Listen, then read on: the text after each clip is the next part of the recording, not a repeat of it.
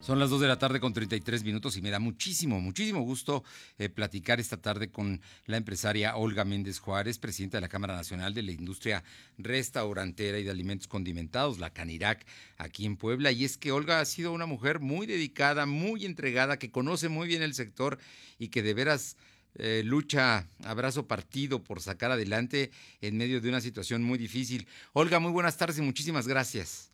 Hola, buenas tardes. Pues muchas gracias aquí por, por la introducción y bueno, realmente trato de ser empática con el sector porque pues nosotros vivimos en carne propia y padecemos todo esto que está pasando con esta pandemia y, con la caída de ventas del sector restaurantero. Y bueno, ahorita con todo este proceso de la nueva normalidad que han sido verdaderamente este, maratónicos eh, los, los días que hemos tenido que pasar, pero creo que ya estamos viendo la luz al final del camino.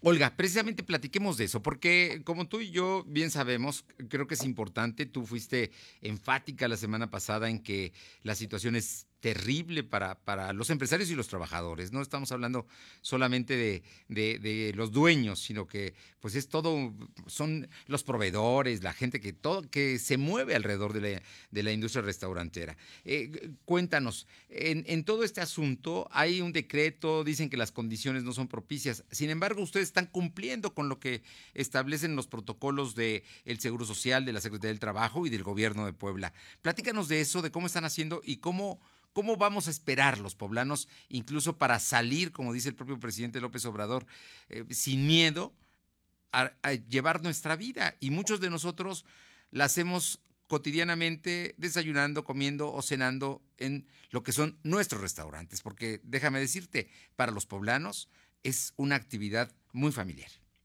Así es, así. Bueno, pues sí ha sido un, un proceso bastante complicado, pero creo que nosotros, los negocios establecidos, estamos más que listos para poder aperturar y hemos estado trabajando de mano de la mano con las autoridades estatales, sobre todo porque también a nosotros nos interesa salvaguardar la vida y la salud de nuestros trabajadores, primeramente de los proveedores y de los clientes a los cuales pues nos debemos, ¿no? Eh, hemos tratado de cumplir con lo, que nos manda el, a nivel federal, muchos ya tienen su código QR eh, este, a través del INS que los capacita para eh, tener este regreso a la nueva normalidad en cuanto al conocimiento sobre el retorno seguro, el cual tuvieron que tomar todos los trabajadores de, cada restaurante, el restaurante hacer una evaluación y ahí el INS eh, emite un certificado que tiene un código QR. Después, el día viernes, nos enteramos de que teníamos que hacer un trámite ante el Estado eh, obtener un QR estatal y bueno, hemos estado nosotros como, como Cámara haciendo este vínculo con, con las autoridades y pudimos ayudar a muchos de los, de los socios afiliados a Canidad en hacerle su trámite que consiste en dos puntos eh, fundamentales. Uno, del Código QR federal y otro, el protocolo ya eh, aterrizado a su establecimiento, porque nosotros desde Cámara Nacional manejamos un protocolo general pero los establecimientos lo tenían que hacer adecuado a sus instalaciones, son 11 puntos que tienen que cumplir y tener las evidencias en cada uno de este, esos puntos. Es decir, si tú dices, voy a el ingreso de, de los clientes es marcando sana distancia, con tapete sanitizante, con toma de temperatura, todo este proceso documentado en tu protocolo.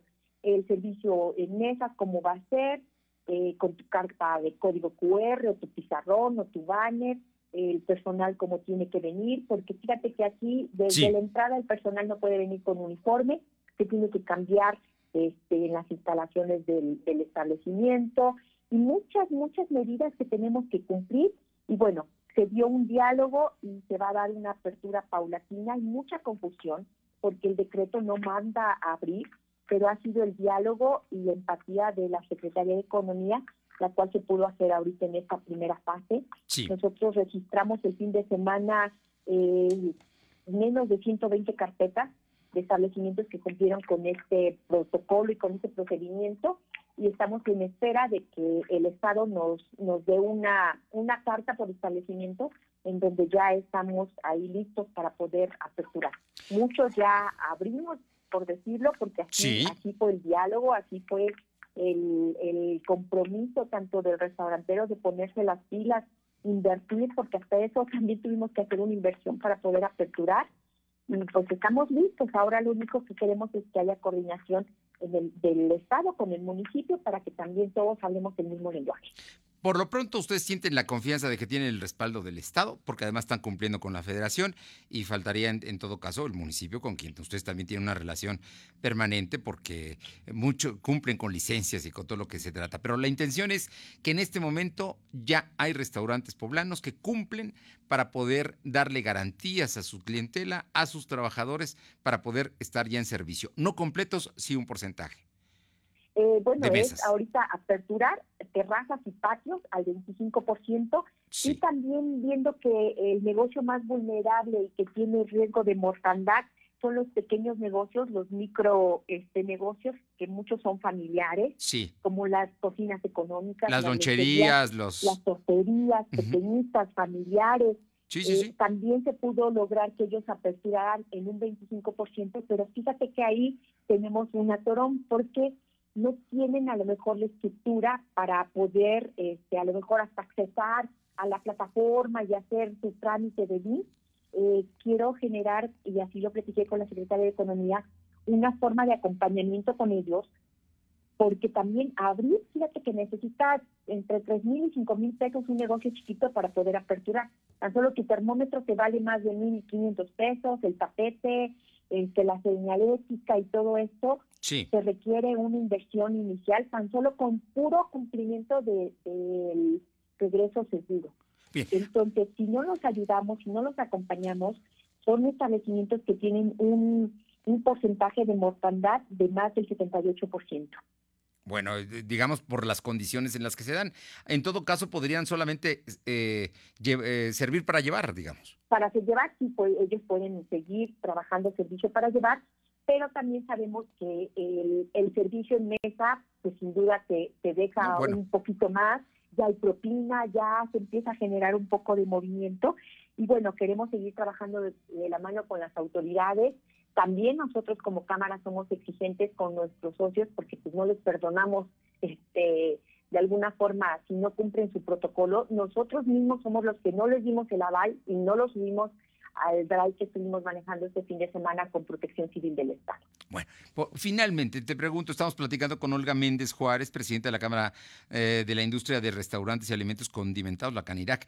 Olga, te pregunto, en este momento, hoy, día 15, ya hay un número de, de negocios de comida que pueden abrir, que pueden prestar servicio, pero todos los que estén así es porque traen una serie, han cumplido con requisitos muy estrictos para poder hacerlo. Así es, sí, ahorita tenemos eh, cerca de 100, 115 carpetas ya eh, en protección civil listas para que nos den el documento personalizado para que cada establecimiento este, pudiera abrir. En diálogo y en confianza y compromiso con las autoridades, este, muchos de ellos, de estos 100, no son 120, son como 115, algo así, eh, ya hoy abrieron sus puertas la mayoría. Bueno, y habrá algunos que por decisión propia dicen, yo sigo dando servicio para llevar, digo, pues, están, en, su derecho. Los del, los del centro histórico, yo por ejemplo tengo un negocio en el centro histórico, lo tengo cerrado desde marzo, no lo quisimos abrir hasta que no haya un resurgimiento del centro, porque la verdad hace falta mucho, mucho por trabajar ahí. Bien, pero eso es cada zona, hay, hay detalles. En Puebla, las zonas restauranteras, el centro es muy, muy importante, pero también lo está la Avenida Juárez, está la, la 43, ¿no? Todo lo que se puede Solesta, Solesta Angelópolis, ¿no? Sí, sí, sí, muchos eh, corredores ya se han reactivado en forma parcial y creo que eso es lo que, lo que nos, nos anima y nos compromete porque también sabemos que la salud es primordial es por eso que, este, pues que necesitamos nosotros cerrar las pinzas, trabajar de la mano con la autoridad y que la autoridad estatal se coordine con los municipios, porque si no, todo el trabajo y todo el esfuerzo pues no va a tener resultados.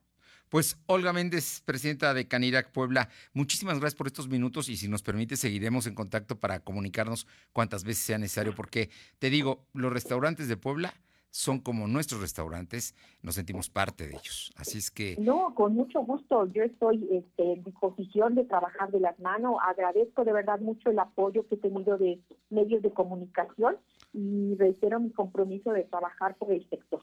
Muchísimas gracias y muy buenas tardes. Gracias. Son las 2 con 44.